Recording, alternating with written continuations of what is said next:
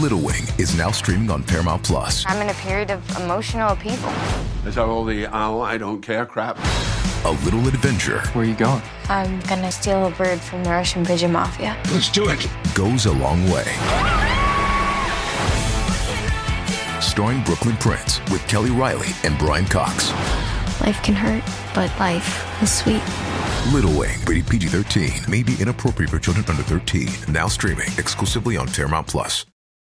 This episode is brought to you by Paramount Plus. Get in, loser! Mean Girls is now streaming on Paramount Plus. Join Katie Heron as she meets the plastics in Tina Fey's new twist on the modern classic. Get ready for more of the rumors, backstabbing, and jokes you loved from the original movie with some fetch surprises. Rated PG 13. Wear pink and head to ParamountPlus.com to try it free. AXN estrena el thriller Lincoln Rhyme, Cazando al coleccionista de huesos, la serie basada en el universo de las exitosas novelas creadas por Jeffrey Deaver. Lincoln Rhyme es un legendario criminólogo forense que queda gravemente herido durante la persecución del asesino en serie apodado como el coleccionista de huesos. Rhyme queda postrado en una cama, pero ni siquiera esto lo detendrá. Hijo de puta. Estoy listo para ir a por el cabrón que me postró en esta cama. Quiero que asigne a la gente Amelia Sachs. Quiero que sea mi enlace en el departamento. Siempre de tres en tres. Una vez me envió un hueso humano. Quiso decirme que era algo personal. Es mi hermana. El próximo lunes 27 de enero a las 23 horas no te pierdas el estreno de Lincoln Rhyme Cazando al coleccionista de huesos en AXN. Y después de su emisión vuelve a disfrutar de los episodios en los servicios bajo demanda de los operadores.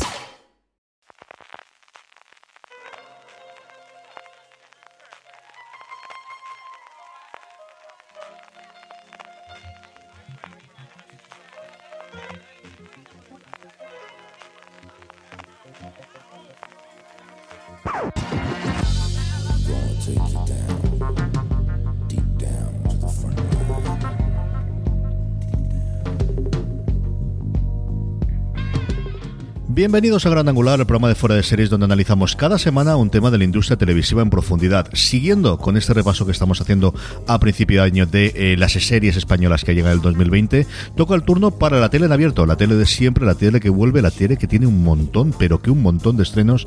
Y para ello tengo el placer de poder eh, eh, compartir micro con dos de mis personas favoritas. ¿Para qué voy a decir otra cosa? Álvaro Nieva, ¿cómo estamos, Álvaro? Muy bien, ¿qué tal estáis? Pues muy bien. ¿Y Conche Cascajosa, cómo estamos? Muy bien, aquí de nuevo encantada de estar con vosotros. Esto empieza a ser una tradición, Conche, de que al final te llamemos para retomar. Oye, estas tradiciones son las que me gustan a mí. ¿eh? Sí, sí, sí, a mí también. Empecemos, empecemos con la tele de todos, empecemos con televisión española. Álvaro, tuvimos el placer de tener, eh, vamos a hablar evidentemente de lo que nos viene en el 2020, pero hay alguna cosita que ya se ha estrenado y tuvimos el placer de tener pues, pues la serie, ¿no? Cuéntame cómo pasó, temporada 20, l- se estrenó el 2 de enero, llegará la temporada 21 y los tuvimos en el Fuera de Series Live. Cuéntame cómo es eso de tener la gente, a la gente de la tele tan de cerca como en el live tuvimos este, este primero de enero. Pues la verdad es que Cuéntame era una serie maravillosa para empezar este año de los fuera de series live y nos lo pasamos súper bien, fueron muy acogedores con nosotros, además estuvimos visitando el plató de la serie eh, una semana antes del evento, así que nos pudimos empapar muy bien de, de lo que es Cuéntame cómo pasó, que además viendo el rodaje te da una sensación como casi de, de ir a un sitio. Cuando tú vas a otro rodaje, es como que todo el mundo está de paso, como que, que sabes que eso dura tres meses y luego ya, ya veremos. Y si volvemos, no volvemos. En Cuéntame, hay una sensación casi de ministerio de que todo el mundo está ahí en su sitio, en el lugar al que pertenece. Y es muy bonito ver ese tipo de series que ya casi que no parecen de este tiempo, pero bueno, Cuéntame se ha, se ha ido adaptando muy bien y como tú dices ya está rodando esta temporada 20 y la 21 oficialmente no la, no la ha confirmado Televisión Española, pero damos por hecho que sí, los actores en la entrevista han dicho que, que estarán, así que parece que dura mucho más, cuéntame cómo pasó. Conche, yo con Cuéntame, eh, eh, yo creo que ha habido un resurgimiento en, la, evidentemente no del público, que le ha mantenido siempre su, cariño, pero sí en, la consideración de la crítica, que quizás la tenía abandonado, pues eso, como algo que siempre ha estado ahí y que nunca se ha ido, ¿no? Y, y en los últimos dos o tres años yo sí que he visto esa evolución de volver a hablar de la serie en nuestros círculos y volver a tener en consideración, pues, de lo que es historia viva de la televisión española. Sí, sin duda. Yo creo que en ese sentido hay que acreditar al trabajo de Joaquín Oristrel, ¿no? Eh, yo creo que Cuéntame siempre ha sido buena y yo creo que si, la he sido siguiendo más o menos con una cierta continuidad, pues obviamente tenía temporadas más logradas o menos, ha habido mucha renovación de equipo, gente que estaba al comienzo y que ha ido cayendo y gente que se ha ido incorporando, pero es verdad que yo creo que Joaquín Oristrel, que llegó hace pocas eh, temporadas, de pronto tuvo una temporada donde reinventó la serie, donde casi los personajes eran diferentes a como los conocías, ¿no? que fue una temporada un poco rara eh, pero que luego, una vez que ya te acostumbraste a esa nueva encarnación, ¿no? Creo que llevó a la serie, ¿no? Y le dio para refrescar, ¿no? Con todo el cariño a muchos de los guionistas, ¿no? Que han estado en otros periodos, ¿no? Algunos han seguido también con Joaquín, pero yo creo que hay que acreditar a Joaquín, ¿no? Porque es, es un gran veterano, ha hecho cine, ha hecho televisión. Él en ese periodo que además coincidía la serie ya estaba, ya estaba trabajando el gran homenaje, ¿no? Por ejemplo, que se hace al 1, 2, 3, ¿no? Eh, que es también un propio homenaje, ¿no? A, a experiencias que él ha tenido. Y yo creo que en ese sentido él también le da, creo, un punto también autobiográfico, ¿no? De, de cosas que él, eh, que él vivió de alguna manera y, y, en ese sentido yo creo que hay que acreditar a Joaquín eh, por este resurgimiento, ¿no? De interés, ¿no?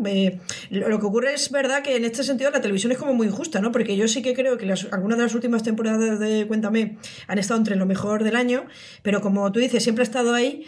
Eh, como que cuesta un poco dar ese empujón de, de reconocimiento que yo creo que sí que se ha merecido ese culto a la novedad, ese culto a, lo que llega, que al final nos, nos, come el día a día y hace que, bueno, pues yo creo que al menos sí. Yo sí que entiendo, igual con esto, con las series diarias también, ¿no? Los últimos dos a tres años, yo no sé si desde luego desde fuera de serie lo hemos intentado hacer, pero también empezamos a ver ese, ese caldo de cultivo de vamos a reconocer el trabajo industrial que se ha hecho de la gente que lleva mucho tiempo rompiendo los cuernos y no todo tiene que ser las plataformas ni lo último que mola, sino que al final hay mucha gente que tiene oficio y un cuéntame que yo creo que poco a poco ya se está hablando de lo que nadie quiere hablar, que es en algún momento concluirá o no, Conchi. Bueno, yo creo que concluirá, ¿no? Es verdad que en el fuera de serie se, dieron casi pistas, ¿no? Lo que pasa es que es verdad que en un contexto como el actual, donde está habiendo tanta erosión. De la afición generalista, que supongo que será un tema que vamos a citar en varias ocasiones hoy, eh, pues evidentemente es una serie que sigue manteniendo esa fidelidad del público. Es verdad que en tiempo se decía ¿no? que había una idea original, ¿eh? a mí me lo han contado gente que estuvo en su momento en la serie, que una idea era eh, terminar con, con, el comienzo de, de, Cuéntame en el 2001, ¿no? que casi, ¿no? Eh, ellos mismos viéndose, ¿no? poniendo la tele y viéndose a, a, sí mismos ¿no? en el comienzo de Cuéntame. No sé si finalmente tomarán eso, son muy buenos, seguro que se les ocurrirá eso otra cosa mejor, pero sí que es verdad que la serie también necesita reinventarse, ¿no? Y es verdad que yo creo que quizá ellos tenían previsto hacer un relevo generacional, ¿no? Con los personajes eh, más jóvenes con los hijos, pero al final yo creo que si algo hemos visto, sobre todo en este último par de temporadas, ¿no? y, en los capítulos eh, de, esta nueva temporada, que ya hemos visto varios, es que al final el corazón de, la serie pues son Antonio y Merche, ¿no? y por tanto ese relevo por abajo pues es complicado. También es verdad que los actores pues buscan otros proyectos, ¿no? Y bueno, al final yo creo que va a depender mucho también de, la decisión que tengan que tomar Ana Duato y, y Manuel Arias, ¿no? A propósito de la continuidad de la serie. Pues de Historia Viva de la Televisión Española, de Cuéntame cómo pasó, a las cosas, una de las cosas favoritas de Álvaro Nieva, que son las historias de thriller con niña muerta. Porque si no hay una niña muerta, Álvaro no está contento. La última de ellas, pues en la. Luego hablaremos desde la caza tramontana, ¿no? De la estela del éxito, yo creo sorprendente para la televisión española, o quizás no esperaban que tuvo la caza monte perdido el año pasado. Se ha dado luz verde a Neboa, otro drama pues en las fuera de Madrid, ¿no? De que al final tenemos mucho más España, que tenemos eh, cosas muy interesantes en el norte. Se ha metido ya el primer episodio, que ya hemos visto los tres. Álvaro tuvo la, crítica, yo sé que Conchi lo comentó en Twitter y yo he podido verlo también. ¿Qué nos ha parecido este Neboa que se presentó el pasado 15 de enero, Álvaro? Bueno, pues al margen de, mi hastío enorme por la serie de Chicas Muertas, sí que es verdad que creo que Neboa sabe introducir en ese primer episodio, sobre todo hacia el final del primer episodio, elementos diferenciadores y a mí me, me conquista sobre todo eso cuando se distancia de otra propuesta, centrándose más en la mitología, en toda la parte folclórica y creo que ahí donde puede abrir algo y, que, y distanciarse un poco, sobre todo de Hierro, que es la serie a la que más se parece en, muchos conceptos y en muchas cosas. Pero a mí me parece bastante interesante. Y mira, fíjate, eh, repescando un poco esta idea que tú decías de que no solo importan las plataformas, en la entrevista que le hicimos a Emma Suárez decía precisamente eso, que le apetecía que bueno, que había trabajado para Movistar en la zona y, con Criminal en Netflix, pero que le apetecía hacer una serie para televisión española porque también la, pues eso, el público general necesita buenas series. Conchi, dejando aparte de esa parte insufrible de que en Galicia se come mal, yo estoy totalmente contigo. Eso está muy feo decirlo, porque además es mentira. y los disparos al aire de la Guardia Civil, que supondremos que nos han dado, borraremos esos fotogramas de la memoria. ¿Qué te ha parecido el primer episodio y, esta trayectoria que está teniendo Televisión Española de volver al thriller, que, fue un género que siempre se hizo en Televisión Española y que se había abandonado un poquito últimamente? Sí, bueno, yo, yo sí que quizá tengo la sensación de que ahora quizá están yendo demasiado por el monocultivo, ¿no? Que hay demasiado thriller, ¿no? Porque recordad que aparte de Monte Perdido también tuvimos eh, Malaca el año, el año pasado. Eh, y tengo la sensación de que quizá deberían explorar otro tipo de, de, conceptos. Es verdad que esta sí que tiene el elemento diferenciador eh, pues evidentemente que Galicia, que es eh, la cuestión de la mitología, a mí me dejó intrigada. Eh, bueno, es el equipo de, de, voz audiovisual que han trabajado muchísimo en Galicia y tiene series como Matalobos o Serra Moura que es verdad que, de vez en cuando también han hecho alguna serie también en las cadenas estatales, como al final del camino, que era una serie que pasó un poco desapercibida, pero que yo creo que estaba bastante bien, que era, que era bastante, bastante digna, eh, y, que, y que aquí de lo que se trata sobre todo es de explorar un poco el espacio, ¿no? Y esa, y esa cuestión más, más tradicional Galicia, ¿no? Que quizá no se le ha sacado tanto partido en la ficción. Lo que pasa es que a mí sí que me echaría de menos, como digo, que Televisión Española también apostara por conceptos que no fueran este simplemente pues como dice Álvaro también, ¿no? Estas series que empiezan con una, con una chica que aparece muerta eh, y además, bueno, quizá en el capítulo yo lo vi un poco irregular, confieso que me intrigó. Eh, tiene muchas cosas de, de, la zona, a nivel de equipo también, de dirección y de y, algunos eh, actores, pero lo que eché en falta es un poco más de envolvimiento, ¿no? Me, me, ha costado mucho conectar con esta gente, creo que había demasiado distanciamiento, ¿no? Hacia hacia los personajes en la, en la manera en la que se estaba contando la historia.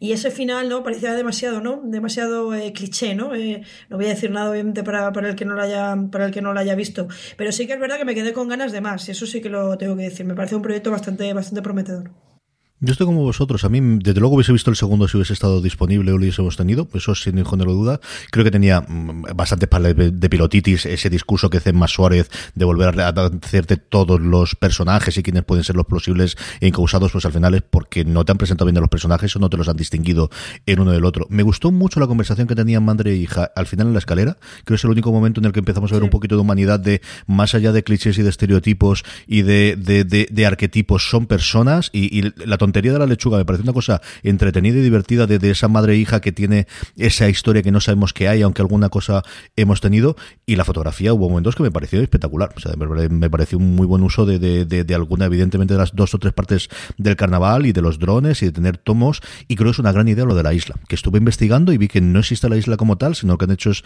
tomar distintos lugares de la propia costa gallega para simular esta isla ficticia, de la cual incluso tenemos el mapa, y eso me pareció una idea brillante. El Ministerio del Tiempo, que vuelve Conchi.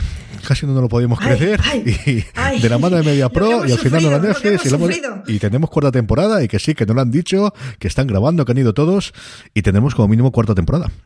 Bueno, yo creo que es una grandísima noticia, ¿no? Yo creo que para muchos entre los que obviamente me encuentro, pues es una serie especial que además yo creo que ayudó a dar un impulso ¿no? a la afición española en un momento muy, muy concreto y a mostrar que se podían hacer otro tipo de cosas y podían ser ambiciosas y con calidad de escritura, formal, interpretación y que luego además es curioso porque el Ministerio del Tiempo, que, que todos sabemos que aquí fue un gran, gran eh, fenómeno en su momento, luego poco a poco ha, estado conectando también muchísimo en Latinoamérica. ¿no? Es verdad que al principio se veía en, en, en televisión española e internacional, eh, pero luego cuando pasó a Netflix eh, fue como un hit. A mí me han escrito profesores de Colombia, de Chile, de un montón de, países que, de pronto pues sus alumnos y, la gente con la que, conocen estaban viendo la serie, ¿no?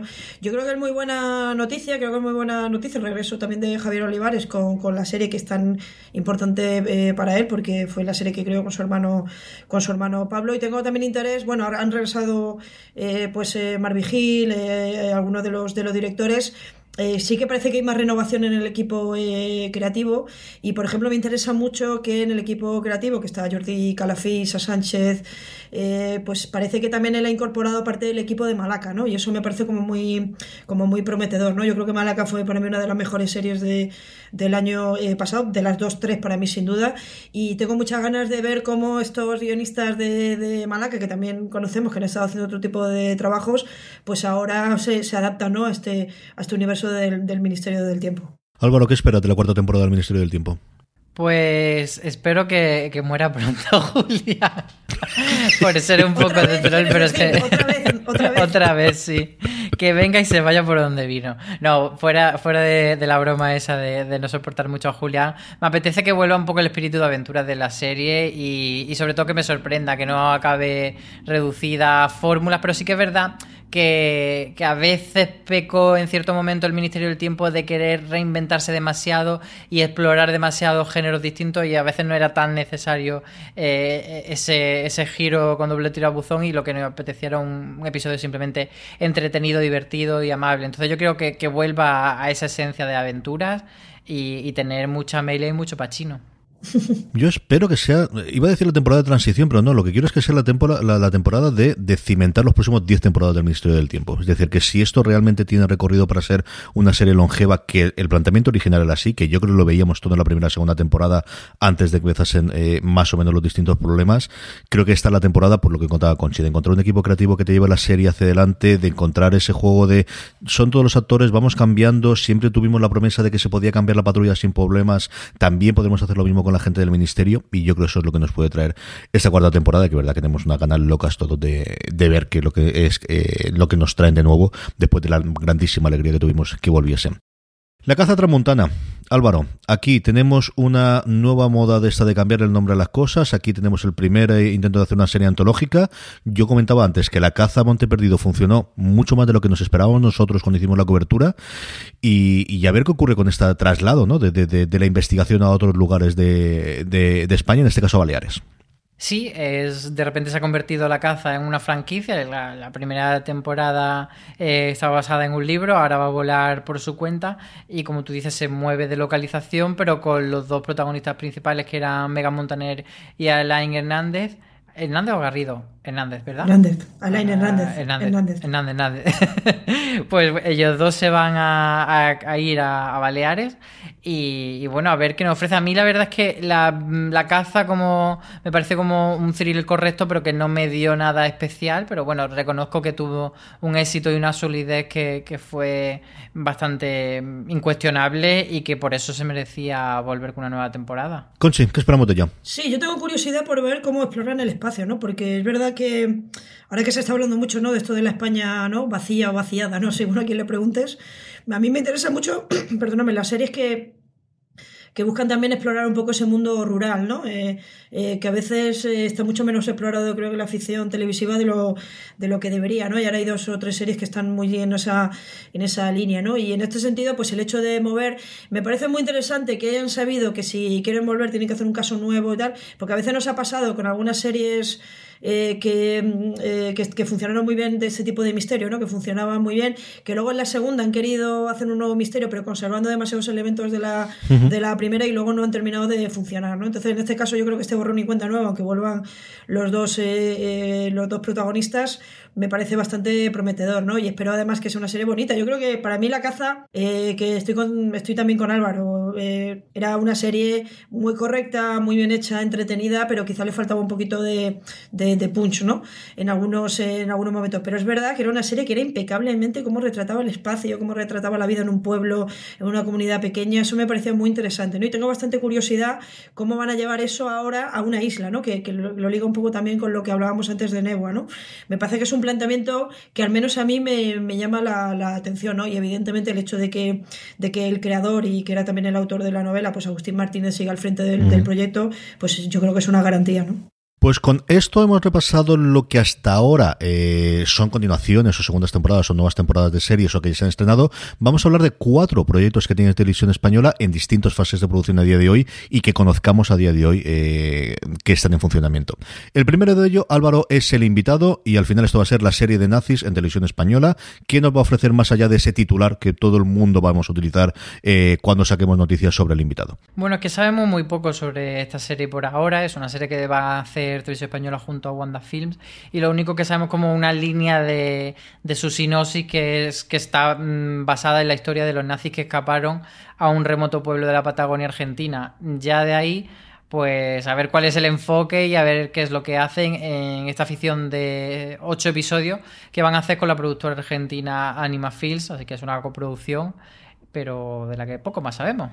Estas coproducciones que siempre pedíamos con que se hiciesen entre Argentina y España, entre Sudamérica, no se hacían. ¿Qué esperamos del invitado?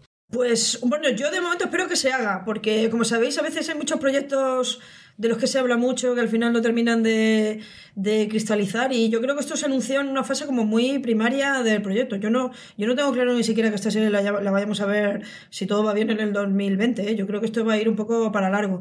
A mí sí que lo que me parece interesante que, que hay un proyecto que intente ligar ¿no? esta, esta cuestión de, del nazismo, porque sabéis que como en España no vivimos la, Segunda Guerra Mundial solo de una manera eh, lateral y desgraciadamente los que sí la vivieron fueron los, los, eh, republicanos que, que, se exiliaron a, se tuvieron que exiliar a Francia, ¿no? Y que luego tuvieron otro, otro encontronazo en el, con el fascismo, sí que yo he hecho falta, porque hay un montón de historias muy bonitas que tiene que ver con, eh, muy emocionantes, que tienen que ver con ese periodo que creo que se podrían contar y que se deberían contar en, por parte de televisión española, ¿no? Y aquí pues encontrar ese espacio común, ese, ese punto de contacto con la afición latinoamericana. Yo creo que vamos a vivir en los dos, tres años que tenemos por delante muchísimos proyectos eh, de este tipo, ya lo, ya lo estamos viendo. Yo creo que las plataformas están facilitando mucho esa, esa tarea porque están dando una ventana, un soporte y un elemento de coproducción, ¿no? Y luego en alguno de los ejemplos que vamos a comentar ahora, eso también se ve. A mí me parece prometedor y espero que pueda, que pueda salir bien, ¿no? Porque aparte yo creo que hay muy buena experiencia de, en cine, ¿no? De,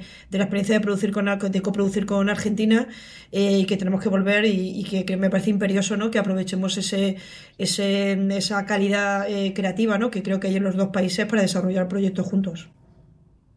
Y de Argentina nos vamos a Chile. Este proyecto ya está en rodaje. Inés de la Alma Mía, basado en la novela de Isabel Allende. Eh, teníamos una declaración de Fernando López Puig que hacían con Eta Ficción, que también con Eta Fiction, si queremos tirar al, final. Yo siempre digo ficción, por mucho que se empeñe en decir ficción. Me cuesta horrores decirlo. Pero Fernando, precisamente con Eta Fiction, que está siendo ese núcleo de, también de, unión, ¿no? De producciones y hacer producciones internacionales y que está trayendo eh, bastantes cosas. La propia Malaca fue, surgió a partir de reuniones que se hicieron en la primera edición que se hizo en, Galicia. Comentaba Fernando en la noticia que, comentaba eh, Marina que estaban buscando volver a hacer esas miniseries, volver a hacer esos proyectos de televisión española en los 70 y los 80 y este es uno de los que se va a hacer, nombres importantísimos delante de la cámara, igual que también detrás, y un Isabel Allende basado el libro en ella. Eh, Álvaro, ¿qué esperamos de esta serie? Sí, es que con tener el nombre de Isabel Allende, la verdad es que no necesita mucho más para atraer la mirada del público.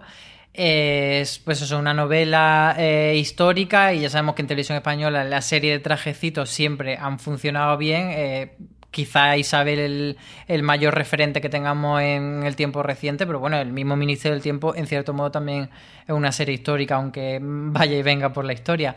Y, bueno, es lo que hablábamos un poco de, esa apuesta por hacer coproducción, en este caso con Chile, porque mm, además tiene mucho sentido hacerla, aunque Televisión Española sea, digamos, quien pone más dinero eh, respecto al otro socio que Chile, em, bueno, pues está ahí en ese negocio porque eh, está hablando de una historia que está muy relacionada con Chile, que se va a rodar eh, allí con una protagonista que, que es nuestra Karina de Cuéntame, que la queremos mucho que, que es Elena Rivero, pero que también se va a hacer con actores de, Chile. Entonces, bueno, pues eso es un poco la propuesta que, tiene que, une a, estos dos países. Yo es que en este caso confieso que a este proyecto le tengo un cariño especial, porque eh, yo conocí a Nicolás Acuña, que es uno de los directores en Chile en 2016, también es profesor universitario, eh, y estuve hablando bastante con él, una visita que hice allí, invitada por un, por un compañero, y la verdad me pareció un tipo fantástico. Es un tipo que ha hecho series espectaculares en Chile, es profesor, eh, ha hecho series sobre memoria histórica. Tiene, él tiene una historia personal, es hijo de. Él estuvo su, su infancia la vivió fuera porque sus padres fueron perseguidos eh, políticos. y la verdad que él me contó que su gran sueño era hacer esta serie. Os estoy hablando de septiembre del 2016.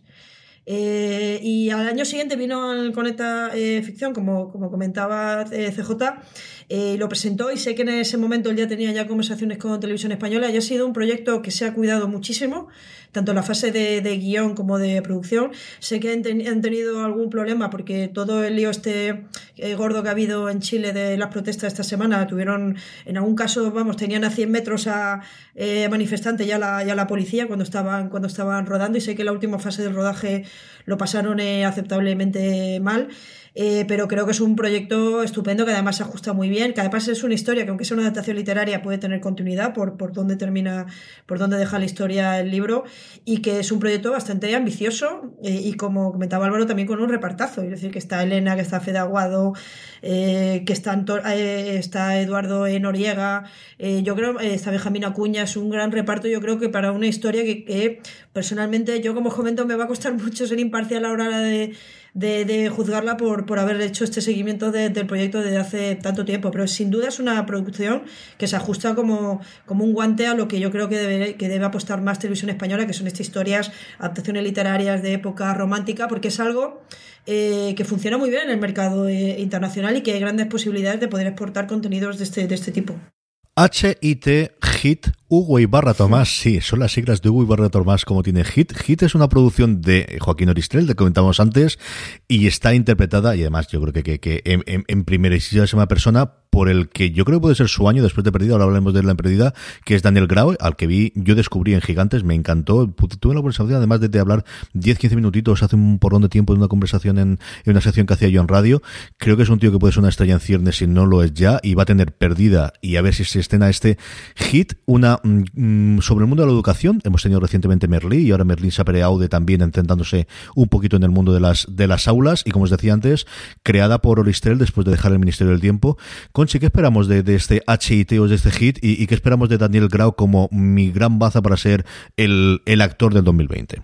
Bueno, yo creo que Daniel Grau lleva mucho tiempo haciendo eh, trabajos muy buenos, eh, tanto en cine, por ejemplo, en Acantilado, como, como en televisión, desde la, la, Sonata del Silencio. Yo confieso que yo lo descubrí en Sin Identidad, que me parece que es una serie que hay que decir que es bastante reivindicable y que a partir de ahí yo cre creo que ha crecido como actor de una manera brutal. Y Gigantes estaba fantástico y hasta en una serie que quizá pues hasta tiene problemas, como puede ser Promesas de Arena, él está bastante bien y yo creo que es un gran vehículo para él. Yo por lo que sé, es, él era el protagonista, es una serie que está muy adaptada a lo que es él y a, lo que puede dar. Y yo creo que es un gran galán, ¿no? Daniel, Daniel Grau, que además yo creo que es un actor muy potente y en Gigantes con ese personaje, ¿no? Que, él sabía además que yo creo que era el personaje de su vida, pero es que lo ves en Perdida y también parece que es el personaje de su vida, ¿no? Con lo cual, en este sentido, a mí me parece un proyecto. Yo creo que lo que le va a ocurrir a gente quizá que le puede le puede perjudicar un poco las comparaciones con Merlí, ¿no? Es decir, que, que esa idea, ¿no? Del profe, eh, eh, del profe moderno en un, en un instituto, pero por lo que yo sé sí que es verdad que ellos tienen de referencia a la hora de hacer la serie ese referente y van a, van a ir por otro, por otros lugares que quizá en Merlí se han, se han explorado, se han explorado eh, bastante menos. ¿Qué esperas de este hit o HIT o ya veremos cómo lo llamamos, Álvaro? De hecho, con lo, sobre lo que comentáis de Merlí, el propio Daniel Grau puso un tuit citando pues un medio que había comentado pues eso hit la nueva Merlí de televisión española como diciendo y dale con Merlí como un poco ya harto de esa comparación pero que por otra parte inevitable. Yo creo que siempre cuando se hace una serie hay que tener claro cuáles son los productos digamos de tanto tus referentes propios como autor como los referentes inevitables a los que va a ir la gente la crítica la prensa y los propios espectadores y con eso trabajar en hacer algo diferente y darle una vuelta entonces no hay que tener miedo a ser la nueva Merlí, lo que hay tener, que tener miedo es a copiar a Merlí o hacer Merlí mal o hacer Merlí tarde. Lo que uh -huh. hay que hacer es, pues eso, algo que evidentemente tiene la sombra de Merlí, pero que ofrezca algo diferente. Y lo último que tenemos en televisión en abierto es esa, ni siquiera con nombre, es esa serie sobre Magallanes y Elcano. Yo creo que esto no va a salir. Conchi creo que me lleva la contraria en esto. ¿Esto tiene futuro, Conchi? ¿Parece que se va a hacer al finalmente algo pasado ya incluso lo, lo, los fastos de la celebración? Bueno, pero es que, a ver, esto es la celebración es hasta el, hasta el 2022 que tardaron varios años en dar la vuelta al mundo, ¿eh? que esto no es... Como excusa no es mala, vale, no, no, te la compro, venga, va. Que no, va, quiero bien, decir vale. que lo de la... A ver, yo entiendo que posiblemente este proyecto, a mí me consta que es un proyecto que ha tenido mucha vida, lo que pasa que no vamos a engañar, que esta serie va a ser muy cara, luego cuando hablemos de la de uh -huh. negro, es que esta serie es una serie de barcos. Eh, es verdad que también, si pensamos en series de barcos, ¿no? Que se hayan hecho en España, pues bueno, tenemos alguna, alguna serie de Infausto, recuerdo. Es un, yo por lo que sé, yo por lo que sé es un proyecto muy ambicioso. Sé que posiblemente que hay, y de hecho ha habido, ha habido, varios proyectos que están compitiendo y me consta que ha habido alguno que luego no es este que se anuncia por parte de Televisión Española, es decir, que hay diferentes eh, planteamientos que incluso la, conmemoración oficial incluso creo que financió, ¿no? Y, e iba a financiar también uno de estos proyectos y que posiblemente, pues bueno, somos españoles, siempre desgraciadamente llegamos a todo tarde, ¿no? Como también nos recordaban en el, en el Ministerio del Tiempo, ¿no? Si llegáramos a tiempo no seríamos españoles, ¿no? Y yo creo que aquí quizá vamos a llegar a tiempo, pero para el final. Quiero decir que esto empezó en el 2019 y terminó, o sea, eh, la conmemoración en principio empieza en el 2019 y terminará en el 2022. Yo creo que para el 2022 veremos la serie. Yo sí finalmente creo que lo que se está forjando llega a ser, creo que va a ser un proyecto caro, va a ser ambicioso, creo que va a haber que ligar mucha financiación de muchos sitios, pero que la idea y el planteamiento y, el equipo creativo creo que es eh, bastante, bastante prometedor. Lo que pasa que yo insisto, creo que esto va a ser más bien para verlo para, para cuando lleguen, cuando no, no cuando salen, sino cuando llegan y por tanto en el 2022. Un prometedor equipo creativo que Conchi sabe, pero los demás mortales todavía no saben. No, es que si no, yo no puedo hablar de algo que no está anunciado, porque luego además. Claro, claro, te entiendo. Claro, claro. Nos has dejado ahí ese caramelito. Bueno, bueno, yo eh, recordad que en un podcast de esto dije que Hierro estaba muy bien y que luego no me equivoqué. Además de verdad, además de verdad, la primera gran defensa que yo dije de Hierro antes de que todos acercásemos posteriormente a ella, yo se lo di a Conchi, desde luego que sí. Vamos con la tres media. Antes hablamos de él, hablamos de Grau. Perdida se estrenó la semana pasada. Después de un 19, pues un poquito de años Robilis para los estrenos en abierto de Antena 3 en cuanto a audiencia y el alguno, después de venir un año maravilloso, con, especialmente con Fariña y remontándonos atrás. Perdida, al menos al principio no funcionaba nada mal. Veremos a ver cómo evoluciona la audiencia. Y nuevamente tenemos un Daniel Grau en estado de gracia y tú comentabas, Concha, hace un momento, eh, haciendo uno de sus personajes de su vida que ya lleva varios en los últimos tiempos. Bueno, yo creo que el planteamiento de la serie es muy potente. Es una es una producción, eh, una coproducción con Colombia. Yo creo que a mí yo creo que nos sorprendió mucho lo, lo dura que era la serie, lo arriesgada, lo coherente, que además obviamente está Nacho López ahí. Eh, que sé que es un proyecto muy especial eh, para él, que ha trabajado muchísimo a partir de la idea original de, de, la serie. Realmente ha creado una serie excepcional. Es el, al menos en el punto de partida, yo creo que nos quedamos todos. Yo creo que es el primer eh, la primera gran serie española del año eh, y que creo que tiene uno de los mejores primeros capítulos de una serie española que yo he visto. Eh, y en este sentido, bueno, ojalá siga para adelante y que al final, bueno, yo creo que al final habla también de temas que son también universales, pero están hundidas, ¿no? Y hunden, y hunden a la serie en realidad. Yo tenía un poco la sensación cuando estaba viendo el otro día el primer capítulo de la serie, esa sensación que creo que tuvimos todos cuando empezó Vis a Vis, ¿no? Que era como una serie que, que de pronto, ¿no? Cambia, cambia un poco el, el paradigma y ojalá funcione aceptablemente bien de audiencia porque sabemos que a tres media este último año pasado pues ha tenido demasiados tropezones en el tropiezos, no, perdonadme, tropiezos en ese en ese sentido. Álvaro, ¿qué le esperamos de perdida? Pues yo todavía no me he podido poner con el primer episodio, no, no he sacado el tiempo, pero me apetece mucho porque por un lado he escuchado cosas muy buenas de la serie y por otro lado por no solo Daniel Grau, sino también por Adriana Paz, a la que vimos en Vis a Vis como Altagracia, que me parece como muy buena otra protagonista, así que por ella eh, seguro que voy a darle esa oportunidad. Sin duda, ella está excepcional también, sin duda a ver qué recorrido tiene, igual que a ver qué recorrido tiene cuando se estrene en abierto, porque ya se ha ocurrido en A3 Player La Valla, la gran eh, apuesta de Goodmood de Daniel Ecija, después de, abandonar Globo Media, la primera gran producción que hace para Antena 3, la primera gran producción que se va a estrenar en directamente en la plataforma digital de A3 Media, donde parece que vamos a tener poquito a poco distintos proyectos, uno que comentaremos dentro de esta edad, Veneno también se ha anunciado que irá para allá. Conchi, yo sé que has podido ver también el primer episodio, que, que, que de todas estas cosas que nos prometía la valla, ¿qué se ve posteriormente realmente en la, en la, pantalla? Bueno, yo he podido ver los dos primeros. Eh, a mí me ha sorprendido positivamente, me parece una serie valiente, me parece una serie arriesgada, me parece una serie que tiene un mensaje político súper potente. Me parece que es una serie que obviamente está jugando a la distopía y las referencias que se le van a ver, algunas eh, son evidentes. Creo que algunas son, la hemos visto en España posterior al proceso de creación de la serie. Sé que ha sido un proyecto difícil. Eh, pero me parece un proyecto muy provocativo eh, e inteligente. Eh, y insisto, va a haber cosas que prefiero no contar para no para que la gente la pueda descubrir por su propia, pero políticamente me parece que hay un mensaje muy potente a propósito de la libertad, de los derechos. y que desgraciadamente estamos viviendo en un mundo donde parece que todo se puede ir al diablo en cualquier momento y nos pueden quitar derechos que tenemos reconocidos, la valla va exactamente de eso. Eh, y en este sentido, pues eh, yo creo que Dani Ecija está viviendo un renacimiento profesional. Él siempre ha tenido éxito, casi siempre, ¿no? Con muchos de sus proyectos.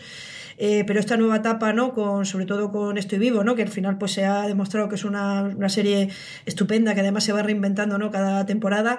A mí La Valla, que sigue manteniendo muchos de los elementos que sabemos que son muy queridos para él, esa combinación de, ¿no? del universo infantil, de los adultos, todo eso está ahí, ¿no? Y, es muy reconocible, eh, pero me parece una una historia a mí tremendamente, tremendamente interesante y, que, que, está hablando de, de algunas de las grandes preocupaciones que, que tenemos en, el, en, la, sociedad eh, contemporánea. Luego habrá que ver a partir de ese inicio, ¿no? de esos dos primeros eh, capítulos, que es lo que hasta ahora he podido ver, eh, hacia dónde va la historia. Para mí la reflexión es por qué una serie como La Valla no, no la vemos directamente en abierto. Eh, porque es verdad que este gran angular es sobre series españolas de tele en abierto, pero en realidad una de las cosas que estamos hablando se ha visto previamente como primera ventana en plataformas, ¿no? Es el caso, y en este caso pues tampoco, bueno, está en este caso al contrario que, que el nudo, eh, que parece que va a ser exclusiva de la 3 Player, parece que la vaya si se va a ver más adelante y espero que no se demore, espero que no se demore mucho, ¿no? Es, es un proyecto yo creo también difícil, ¿eh? Y a lo mejor cuando se vea se va a entender quizá por qué prefieren que primero se vea en la 3, en la 3 Player. Álvaro, yo creo que esta también marcará un poquito el, sentido de qué quiere hacer a 3 Media con el A3 Player durante este 2020, o al menos durante los seis primeros meses, de, ver si va a servir de plataforma para hacer un poquito de run run entre la crítica los que estemos eh, para pagar a la plataforma para luego cuando llega el abierto y tener prescriptores, si para probar, si un momento dado incluso retirar. Yo creo que el nudo, si lo hubiese funcionado mucho mejor, lo veríamos en abierto en breve. O sea, y eso también lo tengo bastante claro de principio. ¿Qué esperas de, de, de, la Valle? ¿Qué esperas de este A3 Player eh, del funcionamiento? Que desde luego sí que parece que es una apuesta definitiva de ellos, de no es como el Mitele de Mediaset que se ha quedado para el fútbol y alguna cosita más, sino que esto es una cosa que queremos que crezca con, con el paso del tiempo. Sí, lo que pasa es que no sabemos hasta qué punto eso está siendo exitoso y cuántos suscriptores tiene, porque no nos han dado números. Sí que eh, hablabas de mi tele, que ellos sí que lanzaron algún comunicado pues, de lo bien que le estaba yendo con el fútbol y tal. A ver cómo va esto, porque a mí me da la sensación que el nudo se ha quedado un poco con muy poca repercusión y es una serie que, sin a mí haberme gustado cuando vi el primer episodio, el Festival de, Vitoria, pienso que en abierto podría tener cierto recorrido porque es una serie bastante fácil de digerir, un poco que te invitaba a, engancharte y a seguirla. A ver qué pasa con esta valla, porque mm, no sé, yo eh, ahora Conchi me ha dado mucha esperanza, he llevado dos días el, episodio en A3 Play y todavía no he tenido tiempo de verlo pero tenía un poco ese miedo de, lo que hablamos antes de los referentes, de cómo se encaja esta serie en el espectador después de haber visto el cuento de la criada o de Man in the High Castle, que, son obviamente dos distopías de las que bebe. A ver, a ver lo que nos ofrece y cómo eso se adapta a España. La siguiente que va de inicio también a tres players, veremos a ver si, también tienen abierto, pues eh, eh, Conchi contaba antes de cómo va a ser complicado ese objetivo, yo ya lo fijo sin más, o sea, este es totalmente imposible que yo sea objetivo en esta serie porque al final es de creada o co-creada, mejor dicho, junto con, con eh, Diana Rojo por un amigo mío un viejo conocido de, la gente que escucha fuera de series desde la época de Jorge y de Don Carlos, de, Borja González Santolaya, a partir del fenómeno que se hizo en, Amares para siempre de Luimelia, de, de la relación entre Luisita y Amelia, yo tengo además la suerte de poder eh, acudir al rodaje, de ver el último día de rodaje, de ver el buen rollo y la relación que tenían todo el mundo en ese rodaje y que quieren hacerlo y que quieren hacer una historia distinta, diferente, de la que yo, insisto, tengo muchas ganas, pero Álvaro, tira tú porque si no voy a empezar a decir flores, a decir cosas que no, no es plan, porque no he visto más que fotogramas, solamente fotogramas y las intenciones, si queremos hacer esta cosa por aquí y tal, y en febrero la tendremos.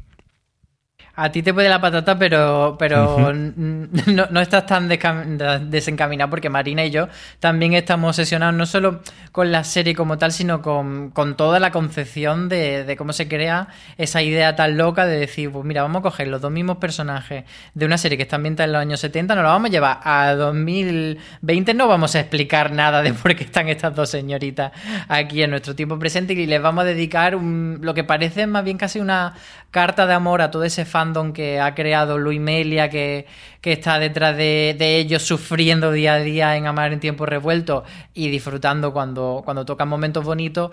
Y es casi, yo se lo decía un día a Borja, que es como, como si hiciese un fanfic pero hecho oficial. O sea, es lo que, lo que cuando veíamos la historia de Sena y Gabriel en el subtexto, mm, la gente hacía fanfic y creaba pues historias en las que realmente se materializaba ese amor o cualquier otra historia LGTB que ha estado siempre ahí en, entre líneas, pues bueno, aquí se va a desarrollar y se va a hacer a lo grande y bonito y que todo el mundo la disfrute.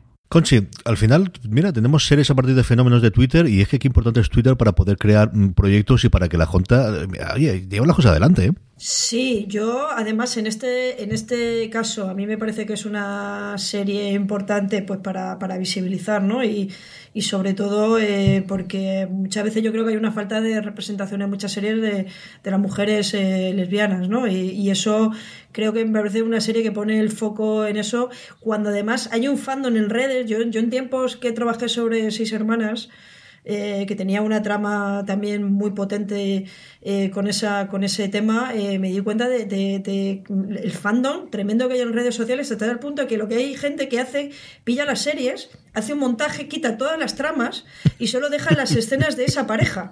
Y entonces puedes ver el capítulo, pero solo ves, el, que entiendo que habrá cosas que, que, pierdas, obviamente, por no ver el resto, ¿no? Y, me parece eh, fascinante, ¿no? Y, en este sentido también me llama la atención, viendo, relacionándolo también con el proyecto de Veneno, pues hasta qué punto pues se, se está produciendo también una apuesta que a mí me parece que hay que señalar como algo muy positivo eh, por parte de, de, A3 Media, ¿no? De también de dar de abrir ¿no? Eh, a 3 eh, a 3 eh, Premium para el A3, A3 Player Premium eh, para, para, este tipo de, de, historias que son un poquito más inclusivas, ¿no?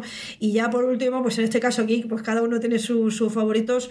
Yo también estoy contenta de que sea una serie ya que porque que alguien como Diana Rojo, ¿no? Que es una que es una guionista que se lo lleva currando muchísimo ¿Mm? tiempo y quiero recordar que ya estuvo en el Ministerio del Tiempo y la llamaron porque hizo un vídeo de fan del Ministerio del Tiempo, ya estaba trabajando pues, pues, como muchos, como muchos eh, creadores ¿no? y currantes del de, audiovisual, ¿no? no lograba dar el salto al guion y lleva muchos años currándoselo, no solamente en Amares para siempre, sino desarrollando proyectos de largo, de series de televisión que se ha presentado en, en sesiones de, de, pitching y que tenga por fin la oportunidad ¿no? de dar el salto a creación, porque no es fácil que se den oportunidades a mujeres en la televisión en España para, para crear sus propias series. Benidorm, que lo tengo aquí al lado, que vamos, no estoy esta mañana, pero estuve la semana pasada por allí por cerca. No es el Benidorm inglés, que lleva unas cuantas temporadas ya contando la vida de los ingleses en ese paraíso para vacacional y, y para la jubilación de los ingleses. ¿Qué es este Benidorm y que empezó a rodar hace nada o que está a punto de rodar, si no recuerdo mal, Álvaro? Sí, ya empezó a rodarse y el protagonista es Antonio Pagudo, el que mucha gente lo conocerá por la que se avecina, que abandonó en la temporada pasada. Y bueno, viene a, buscar ese hueco que dejó allá abajo en Antena 3, eh, porque le falta Antena 3 quizá esa comedia eh, duradera y esa comedia como más generalista, y parece que con, con lo que buscan, que además está hecho por la productora Plano Plano, que es precisamente la productora de, de allá abajo. Así que a ver si consiguen reenganchar un poco ese espíritu de la serie en esta otra comedia muy localizada. Bueno, yo tengo cierta curiosidad para ver si plano a plano logra volver a engarzar, ¿no? Hacer otra serie, ¿no? Eh, bueno, porque llevan unos cuantos tropiezos ya y yo creo que alguna de las personas creativas ¿no? que había en esa productora y que, y que gracias a ella lograron lanzar muchísimos eh, éxitos, pues ahora mismo no están en estos proyectos nuevos y eso se está notando, ¿no? Y yo creo que el tropezón del, perdón, otra vez el tropiezo, el tropiezo con todo y voy ha sido muy potente y bueno, yo, es decir, yo creo que... Sí, todo... el, desa el desabuesos también. Claro, el desabuesos, eh, no sé, yo creo que al final la base de, de, una buena serie pues son una base de escritura muy, muy potente y yo lo que espero que eso lo empiecen a enderezar, ¿no? Porque desgraciadamente a veces hay nombres muy interesantes, pero no sé si mm, realmente las historias luego no, no están bien, ¿no? Y espero que logren eso, ¿no? Porque es verdad que allí abajo no olvidemos que, que había dos eh, creadoras que tampoco están en esa productora y bueno, tú puedes uh -huh. intentar hacer la fórmula, eh, eh, pero que Olachi, eh, Olachi Arroyo y Marta, eh, Marta Sánchez no están en, ahora en este proyecto, están en otro del que, del que por lo que tengo entendido se va a hablar en otro gran angular. Y me parece en este sentido un proyecto que parece que puede tener su interés, pero yo personalmente de momento todo lo que venga de plano a plano me lo voy a tomar con cierta distancia el que yo creo que tiene mucho interés y que nos apetece mucho saberlos todos es Veneno, la, la producción de los Javis después de tener el acuerdo en exclusiva con, con A3 Media, con el estudio, de hecho, que al final es otra de las grandes noticias del 2019, ¿no? La, la mmm, consolidación y puesta en marcha de A3 Media Studios como mmm, productora no solo para ellos, sino también para terceros. El proyecto de los Javis de hacer la biografía de las Veneno. Tenemos ya las tres eh, intérpretes que vamos a tener a lo largo de las distintas épocas de la vida y un proyecto que nuevamente de inicio va a ir a ese A3 Media Player eh, Premium que se está rodando ya, que está escrito y que yo creo esperamos para finales de primavera, principios de verano. Tiene pinta de que veamos, a falta que tenga la confirmación oficial, Conche. Bueno, yo creo que estamos todos bastante interesados ¿no? en ver eh, los Javis eh, este nuevo paso ¿no? profesional, porque es verdad que ellos también podrían haber decidido que seguían haciendo Paquita Salas ¿no? Eh, por, el, por los años y los años. Me parece muy valiente por su parte a cometer un proyecto. Creo que se han metido en un lío, esto también lo digo desde ya. A mí me parece un tema súper difícil. Me parece que es una figura con muchísimas eh, caras y con muchísimas aristas. Eh, y en este sentido creo que para ellos quizá pues es otro salto adelante que también tenían que dar. Sé que al contrario que otros eh, proyectos donde ellos básicamente pues se han encargado de la parte de guion en exclusiva, ¿no? Que es verdad que en un, en un capítulo de Paquita sí que estaba Bryce F, pero en este caso sé que han hecho un equipo de guion, que se han asesorado muy bien, que han contado con, con la persona además que hizo el libro en el que se inspira la serie. Eh, y a mí, por lo que me cuentan, es un proyecto difícil, pero que desde luego cariño y compromiso eh, no le va a faltar. Y de nuevo me parece muy valiente también para tres media, porque a ver, todos sabemos cómo funciona esto y a veces series que se hacen con todo, pues de pronto empieza a haber polémica. Y yo anticipo que con esta serie va a haber, va a haber polémica. Álvaro.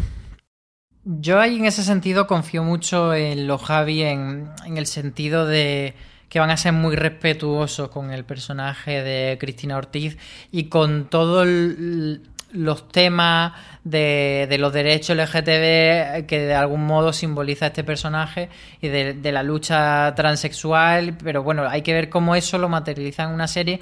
Y sí que creo que ellos han hecho, eh, además lo decían en en el fuera de serie like que tuvimos con ellos de Paquita Salas, que, al fin y al cabo para ellos Paquita Salas a nivel dirección y a nivel guion como que ya les resultaba algo mm, más o menos fácil de hacer y que, y que Veneno suponía eh, lo que decía Conchi, ese reto de hacer algo diferente y como dice Conchi, son muy valientes por hacerlo, pero bueno, ahí tienen que demostrar ahora si, si pueden hacerlo o no.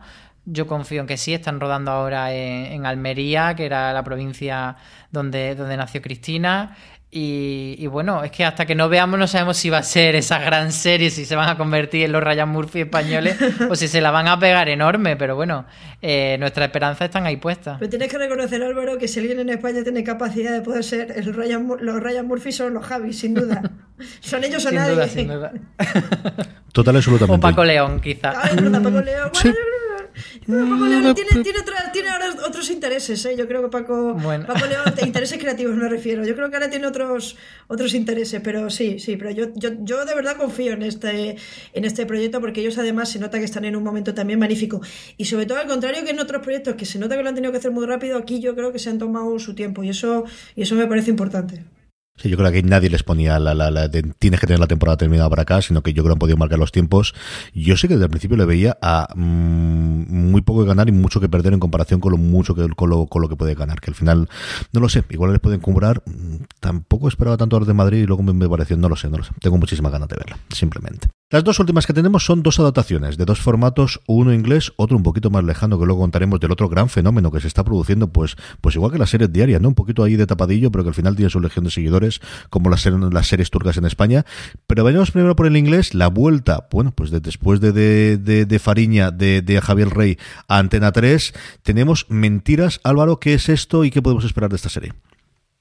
Pues Mentiras, como su traducción indica, es la adaptación de Liar, la serie británica que aquí, si no recuerdo mal, vimos en HBO España y que, mm, protagonizaban Joan Frogart y Ian Gruffud, no sé, lo he dicho fatal, lo sé, pero bueno, que aquí sí que puedo decir los nombres de los actores españoles, bien dicho, que son Javier Rey, conocido por Fariña, y Ángela Cremonte, que hemos visto, por ejemplo, en Las Chicas del Cable.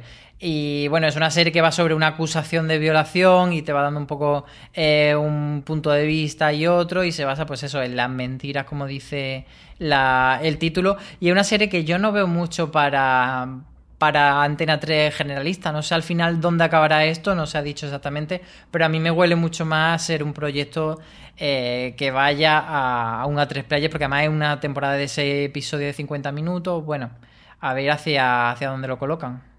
Bueno, yo si sale Javier Rey la voy a ver seguro, eso lo digo ya de Bien hecho, bien hecho, no, sí. no hay Como ningún tipo de duda.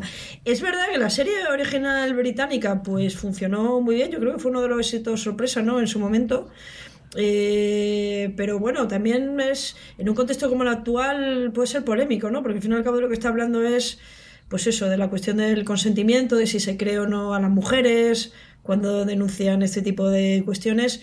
Tengo curiosidad para ver si sigue literalmente o, o- o se adapta. Y luego, por lo que parece, se hace, eh, se hace también en, en Baleares, ¿no? En, en Mallorca. eh, y parece que, bueno, que de igual manera que el 2019 fue la- el año de Málaga, ¿no? En la afición en la afición española, pues parece que el, que el 2020 va a ser el año de, de, de las islas eh, de Mallorca, ¿no? De las, de la isla Baleares, ¿no? Me parece bastante, bastante curioso eso.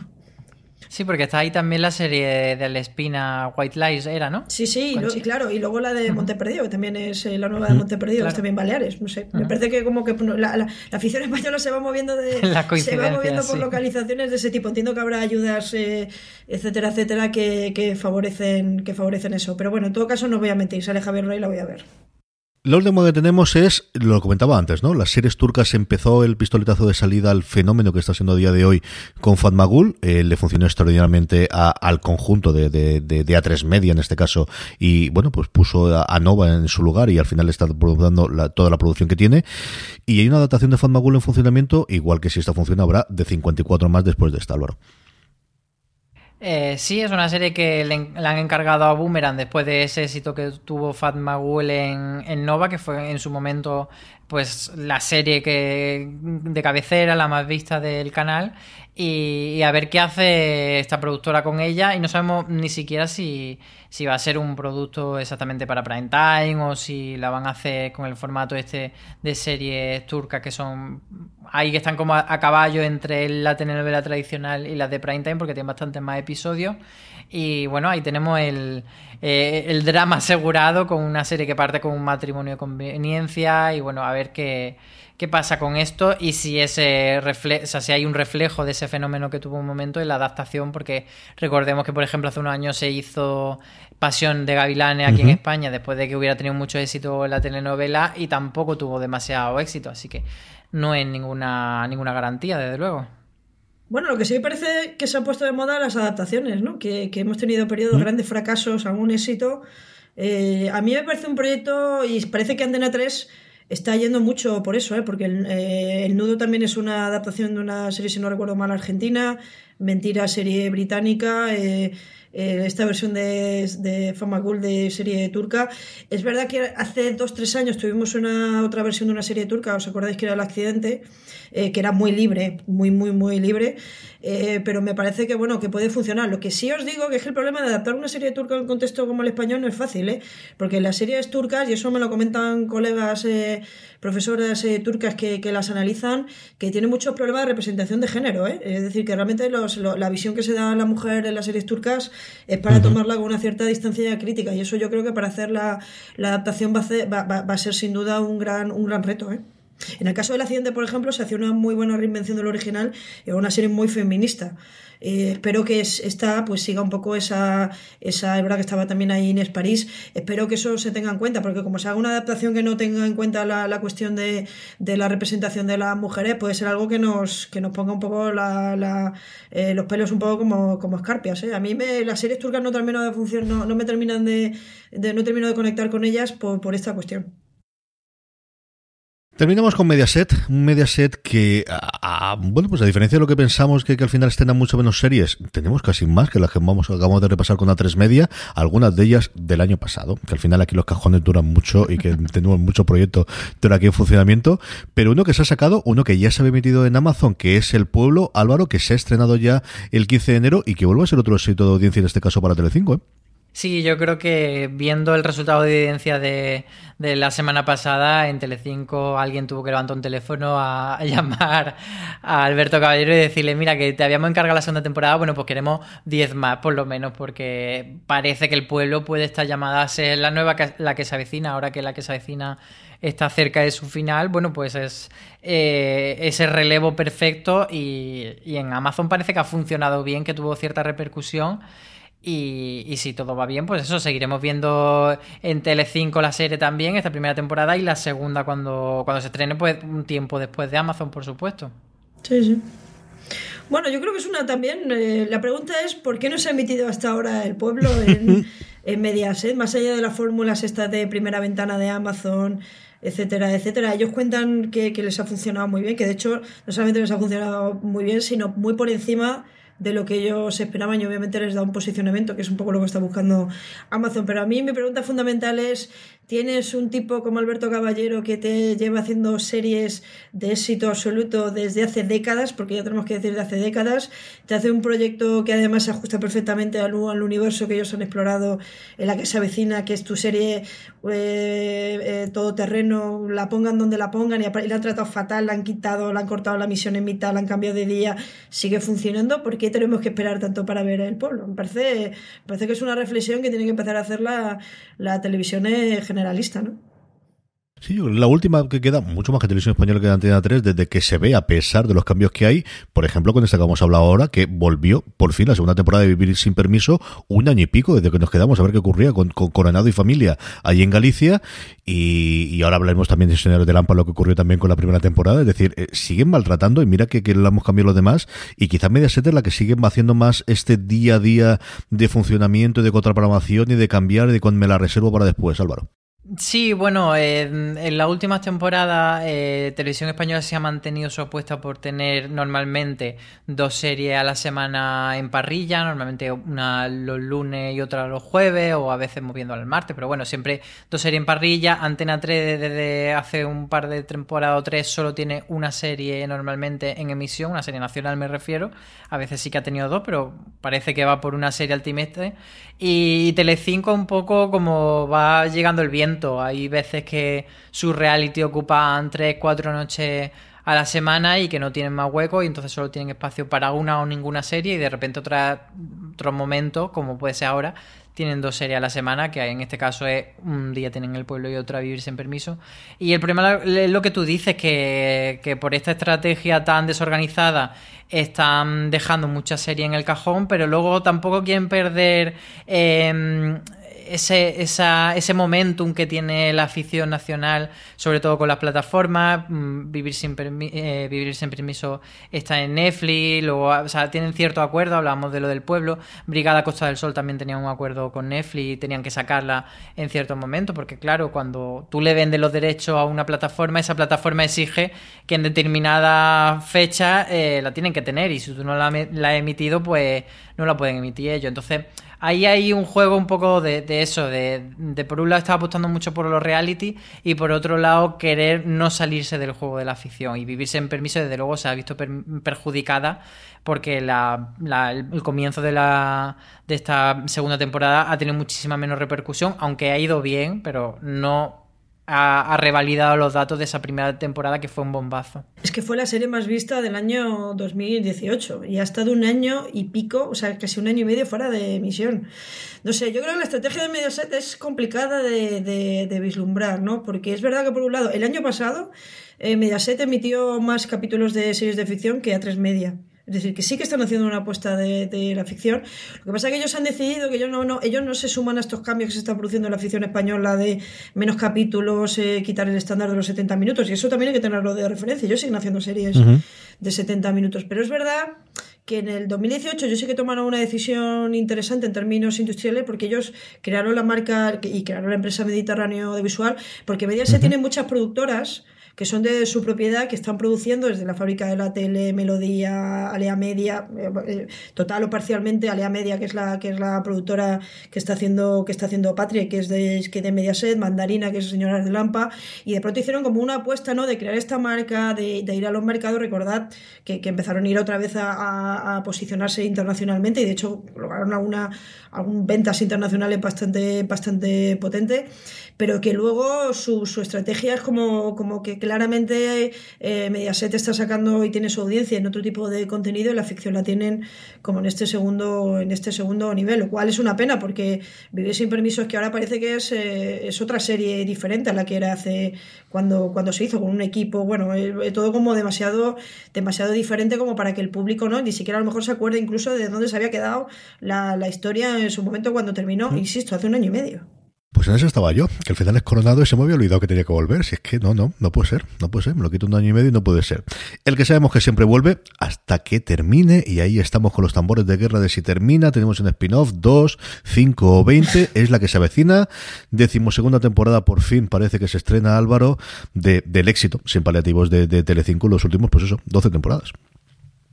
Sí, ahora mismo se está rodando esa temporada número 12, que sí que va a ser la última por un hecho más que creativo, logístico, que es que ellos tenían unos, platos alquilados por un tiempo y ese, ese contrato vencía ahora y tenían que, mm, que echar abajo los decorados que hasta ahora había sido Mirador de Montepinar. Y entonces el reto que tenían ahora en mente o esa posibilidad de hacer un spin-off, pues eso era qué hacer a partir de ahora si llevarnos directamente a todos los personajes a una nueva ubicación, si llevarnos solo unos cuantos, si esto sigue siendo la que se avecina pero con otro decorado, o si directamente es otra serie diferente la que vamos a hacer con, con alguno o con ningún personaje de la que se avecina. Pero, como decía ya antes, Alberto Caballero lleva décadas haciendo series de éxito para Telecinco y está claro que algo hará y que probablemente sea algo que triunfe. Sí, yo también, yo también lo creo. Es verdad que parece mentira la que se avecina cuando empezó, ¿no? Que era eh, esta solución un poco de, de emergencia eh, y al final como se ha acabado consolidando, ¿no? Como una serie que a pesar de todo y a pesar de que a veces en Twitter les meten una tralla eh, tremenda porque sigue siendo una serie muy bestia, es verdad que a la chita cayendo no solamente lleva, lleva mucho tiempo ahí, sino que llevan tratando temas que otras series de eh, dramáticas no se han atrevido a tratar, ¿no? Y eso también me parece que, que hay que valorarlo especialmente. Una de las sorpresas del año pasado, al menos a nivel de crítica, hasta que luego nos la quitaron, nos la volvieron a poner, nos la quemaron, nos mareamos, fue Señoras de Lampa, lo tuvimos también en el Foro Series Live, y, una idea también curiosa, ¿no? De cómo la productora se lanzó la manta a la cabeza, hizo un piloto, mm, una situación que normalmente no se hace, estamos muy, muy acostumbrados en el mercado americano, pero que aquí en España quizás se hace menos, y que va a tener una segunda temporada, Álvaro, aquí la pregunta, como en tantas otras cosas que estamos viendo en Mediaset, es ¿cuándo? ¿Cuándo vamos a poder ver esto? Sí, a mí me entrega mucho ese cuándo y sobre todo el cómo, porque eh, es verdad que se emitió en dos bloques la primera temporada de Señora de Lampa y ese primer bloque funcionó bastante bien, pero el segundo hizo unos datos muy, muy, muy escasos y, y que si la serie no estuviese renovada desde el principio, pues no habrían sido unos datos para renovar una serie. Entonces, quizá a mí me da la sensación de que podría acabar esa segunda temporada directamente en plataforma, que en este caso era Amazon la que tenía al día siguiente Señora de Lampa. Pues no lo sé, porque, porque no sé hasta qué punto le interesa ahora a Telecinco comerse 13 noches con datos de un 8%, un 9%, que era lo que cosechaba la serie en su último tramo. Es complicado y fue eso, eh, como arriesgado ese movimiento de renovarla antes de, estrenarla. Bueno, arriesgada relativamente porque en este caso es una productora que forma parte de Mediaset que es producciones eh, mandarinas, o sea que dentro de lo que cabe todo queda en casa. Yo creo que seguramente se renovó porque había una apuesta, igual que en el, en el pueblo, pues estaba la apuesta de, de Amazon, creo que Amazon tiene aquí intereses también económicos y que además, al contrario que otras series, pues a mí me pareció una serie además con un perfil muy femenino, con unos personajes femeninos muy, muy potentes. Yo creo que tiene para mí uno de los mejores últimos capítulos de temporada eh, eh, que hemos visto reciente y que además dejaba a las, a las protagonistas eh, a punto de caramelo, ¿no? Con un final, además con, una, con un trabajo sobre la sororidad muy importante y una serie que podía ser salvaje y, y, muy crítica a la vez que, que ser una gran historia, como os digo, de, de, de, de mujeres. Eh, y es verdad que creo que ahora en esta segunda temporada, por lo que las noticias que tengo, se ha abierto un poco más el equipo, porque la primera temporada que se le hicieron, ¿no? Carlos Del Hoyo y, Abril Zamora, ¿no? Ellos mm. escribieron todos los capítulos y se han abierto un poco más, han hecho un equipo de guion y en ese sentido, pues bueno, tiene, tiene pinta. Pero estoy en lo que dice Álvaro, es muy probablemente, a lo mejor nos llega después de que, se, de que pase por alguna plataforma, en este caso obviamente Amazon, como le ha señalado muy bien, eh, pero a lo mejor nunca la llegamos a ver en, en, en Telecinco. ¿Por qué no? Quizá incluso, ¿por qué no pueden tomar la decisión de llevarla a cuatro? ¿Por qué no? Quizá, quizá ellos mismos van a tener que empezar a encontrar estrategias un poco diferentes para, para, para la ficción, ¿no? La 4 y la sexta la hemos dado ya totalmente por perdidas para la ficción y mira que hemos tenido momentos tanto en una como en otras que funciona. La sexta con el cambio que ha tenido en los últimos 10 años orientada al entretenimiento y sobre todo a la información política y a la crítica política y cuatro que nadie sabe lo que quiere ser, sinceramente. O sea, yo a día de hoy me dices que tiene programación en cuatro, Álvaro, y yo, mm, cierto que no veo mucho la televisión lineal, pero que no sabría decirte qué es. Y ha tenido momentos de, de, de, llevar ficciones arriesgadas, como decía Conchi, y ficciones diferentes y un lugar donde puede ser un banco de pruebas al final para, para Mediaset en este mundo nuevo en el que comprendo que no quiera matar la gallina de los huevos de oro del estreno en Telecinco del tipo de serie que le funciona muy bien, pero que tienen cuatro para poder hacer este tipo de cosas. Sí, parece que, mm, que Telecinco tiene un problema eh, con cuatro, o sea, Mediaset tiene un problema con cuatro y Telecinco que no las quiere poner a competir demasiado. De hecho, ahora cuando ha iniciado esa estrategia de que sus realities, tanto Supervivientes como La Isla de las Tentaciones, tengan emisión en las dos cadenas para así, digamos, darle una noche muy potente a cuatro, esa, cuando ponen esa, ese reality grande en cuatro, suelen poner una película o algo, digamos, complementario y que no, y que no va a hacer mucha audiencia en Telecinco. Entonces no veo hasta qué punto ellos están por la labor de que Cuatro tenga su propia serie, pero sí que sería una estrategia interesante. Y la sexta, eh, por lo que parece, tampoco va a tener serie, porque ese, digamos, esa serie más de nicho, banco de prueba, ahora mismo eh, a tres medias se la está dedicando a tres player premium. Entonces, eh, yo creo que ya la sexta se queda totalmente fuera de juego. Hablamos de señora de Lampa, perdón, Conchi. No, no, era simplemente quería rematar un poco la, idea de Álvaro. Lo que pasa es que yo creo que sí que las cadenas generalistas, estamos hablando de series de las cadenas generalistas, tienen que hacer una reflexión, porque prácticamente ninguna serie se funcionó el año pasado y obviamente ya la sexta no existe. O sea, la sexta es un canal B de, A3, de Antena 3 y todo forma parte de A3 Media y las decisiones se toman de manera, de manera conjunta, ¿no? Y en este sentido yo creo que se está perdiendo una, una oportunidad de que este tipo de canales puedan acoger, porque lo, porque lo peor de todo es que alguna de estas series, es decir, ahora pensamos en Señoras del Lampo y pensamos que es una serie fracasada. Y, eso de alguna manera perjudica a la propia, a la propia serie, quien se puede acercar a ella. Entonces yo creo que las cadenas generalistas deberían empezar a cuidar un poco más este producto y y, a lo mejor cuidar el producto es tan sencillo como protegerlo, llevarlo a un sitio donde ni la exigencia sea tan grande ni, la, ni, ni el hecho de que pueda sacar de pronto un 10 pues se entienda que es un fracaso rotundo como, como, está pasando, como está pasando ahora. Es una reflexión que hago en el caso concreto de Señoras de Lampa porque lo hemos hablado, porque se renovó como muy tempranamente eh, eh, y luego la segunda tramo pues eh, tuvo un descenso bastante acusado de, audiencia y, con un tratamiento por parte de, de, la cadena bastante, bastante discutible. Claramente es una serie que no se ha cuidado. A ver si cuidan esta, que yo creo que es la, bueno, pues la, la, gran apuesta desde hace ya no sé cuánto tiempo, porque venimos hablando de madres, o como ahora se llama con el subtítulo Madres. Amor y Vida, que no me gusta absolutamente nada. Con el nombre tan bonito que le había quedado como Madres, la vuelta de Belén Rueda al Telecinco, que no le vio nacer, pero sí que le vio, pues eso, crecer y convertirse en la estrella que es Belén, que es Belén Rueda, la gran apuesta que tiene, pero es que ya nos va siendo un año prácticamente que es la gran apuesta de Telecinco para la próxima temporada, Conchi. Bueno, yo es un proyecto también que le tengo, que lleva ya bastante tiempo eh, hecho, ¿eh? es decir, que, que estos próximamente no de, de media de, de, de media siempre nos dejan en conciertos. Sí que sé que es un proyecto muy especial para, para Hitor Gabilondo, es una serie de Alea Media, de nuevo también de, de, de Grupo Mediterráneo, de, de Mediaset. Sé que es un proyecto que tiene una característica muy particular y es que sus eh, las directoras son exclusivamente mujeres lo cual creo que no ha pasado nunca en una serie con equipo de dirección, es decir, con más de un, de un director o directora en la televisión generalista. El año pasado sí que lo tuvimos con, con, vida, con Vida Perfecta, que también estaba íntegramente dirigida por mujeres. Y yo ya solamente por ese elemento me parece que hay que prestarle atención, ¿no? Y obviamente, pues nombres como, como Juana Macías o como, o como Marolit, que están, que están por ahí, o como Rosera Aguilar, son bastante, son bastante interesantes. Es verdad que no hay tantas mujeres en el equipo de guion, con lo cual veremos a ver cómo se articula esa esa, eh, eh, diferencia, pero a mí me parece un, un proyecto eh, muy chulo y hay nombres, como os digo, pues está Aitor, está John Barbero, está Olacha Arroyo, y creo que puede ser una serie bastante, bastante interesante y sobre todo además que entronca con una gran tendencia internacional que son estas series ¿no? que, que tienen que ver con el mundo de la, de la medicina protagonizada por, por, por mujeres, ¿no? Hay como varios, cuatro o cinco grandes éxitos eh, internacionales que aquí no nos llegan, pero que están por ahí circulando, que tienen este planteamiento y que obviamente la audiencia de la ficción es eh, femenina, ¿no? Y yo creo que también la ficción tiene que prestar atención a, contar historias que sean historias creadas, ¿no? Y, y, y, de alguna manera que reflejen muy bien este, este universo eh, femenino, aunque en este caso, pues el creador principal de la serie sea Hitor Gabilondo, ¿no?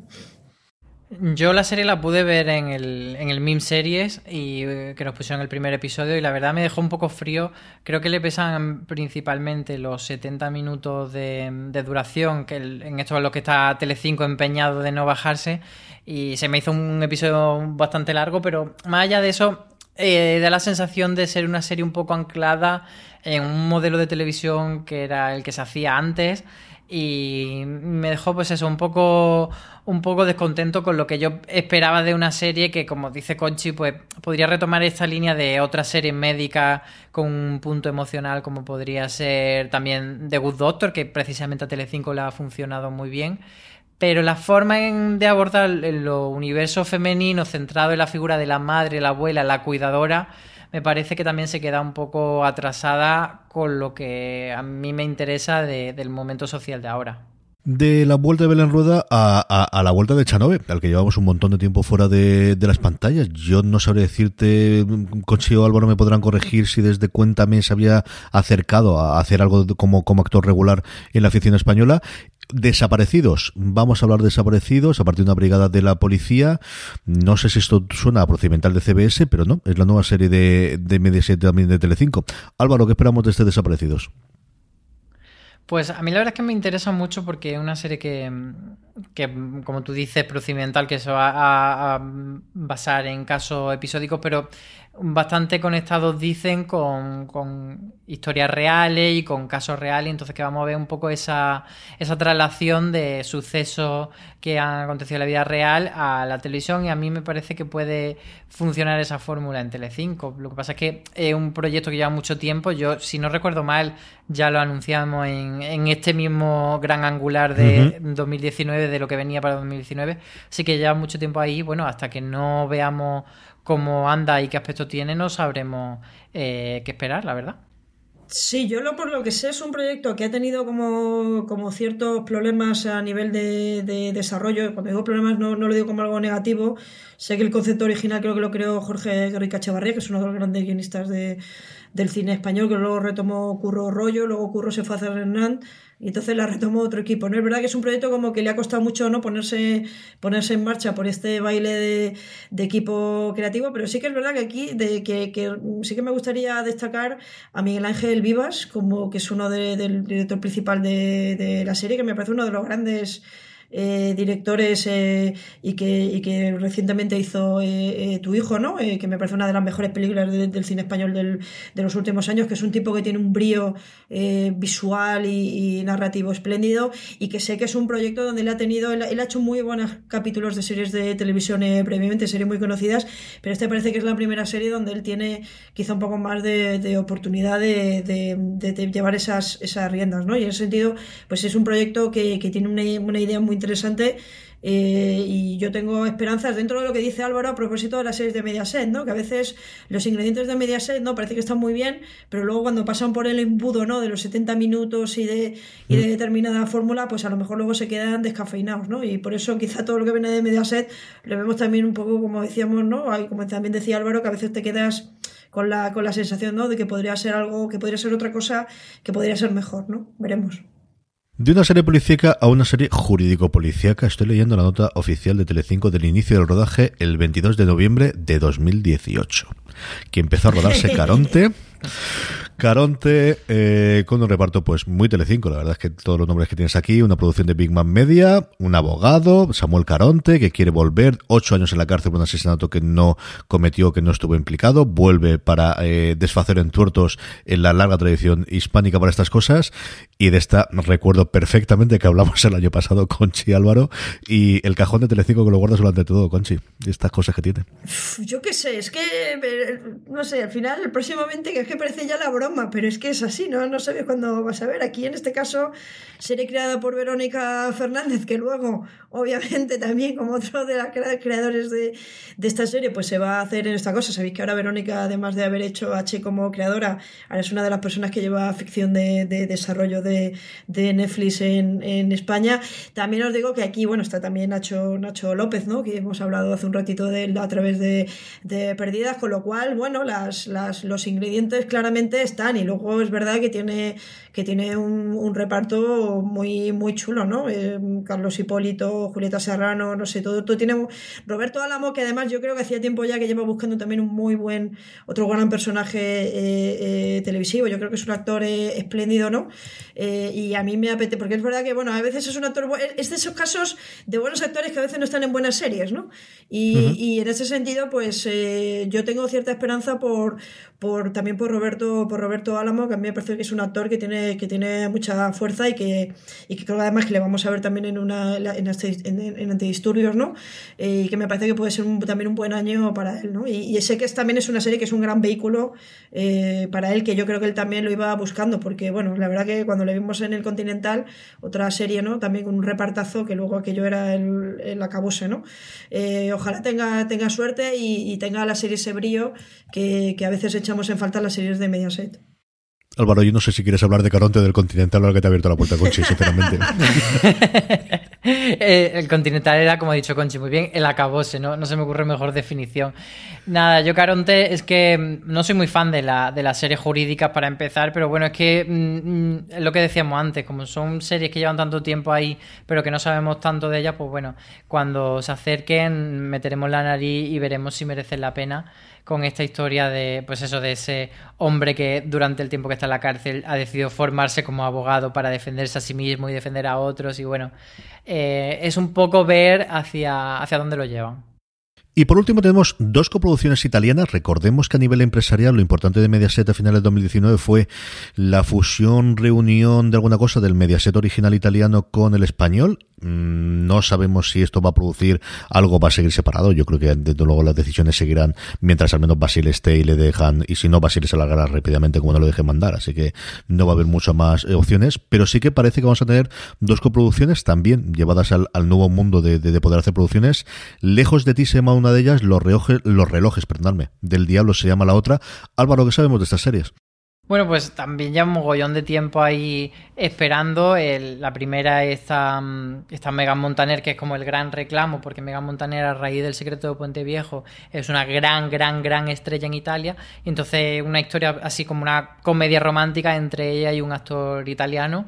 Y, y, la otra es una historia como más de, de, mafia y este tipo así de narcotraficante y tal. Y yo aquí la verdad es que no tengo mucha confianza porque todas las coproducciones que ha hecho Mediaset con Italia en el pasado, tuvo una época que hizo, eh, no recuerdo bien los nombres, seguramente Conchi lo recuerda mejor, pero había como una que era La Dama Velada y otra que era Romeo y Julieta y que tenían unos estándares de calidad un poco cuestionable, diría yo. Entonces, por eso a estas dos las cojo así con, un poco de, suspicacia.